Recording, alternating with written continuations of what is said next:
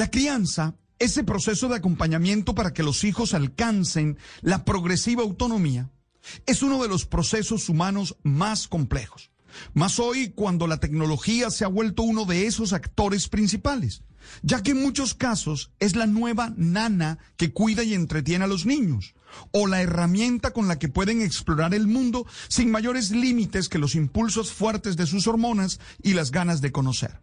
No juzgo a los padres de familia porque entiendo que no hay un manual para criar y todos desde sus propias limitaciones tratan de hacer lo mejor. Pero sí estoy seguro que ese proceso exige mucha cercanía, atención, disciplina y comprensión del mundo en el que los hijos se mueven y viven. En el terreno de la tecnología hay que ser muy cuidadosos, porque no se les puede apartar de ella, ya que eso significaría apartarlos del mundo real, pero tampoco se les puede dejar a merced de los algoritmos y las posibilidades de las redes. Por eso celebro que la app Instagram, siendo consciente de lo que sus dinámicas pueden hacerle o propiciarle a los niños y niñas, ha informado de la creación del centro familiar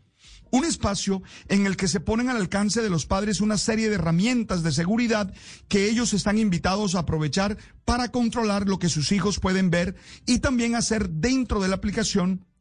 y así tener más control de ellos. Se podrá configurar y usar herramientas de supervisión, además de acceder a recursos sobre cómo hablar con los adolescentes acerca del Internet, monitorear el tiempo que pasan los menores en la red y las notificaciones de cuando han denunciado a alguien. Creo que estas herramientas son fundamentales, pero no reemplazan la relación de amor, cercanía, disciplina y organización que debe haber entre los padres y los menores. Y no olviden que todo se hace siempre desde el ejemplo, que es lo mejor para este proceso de crianza.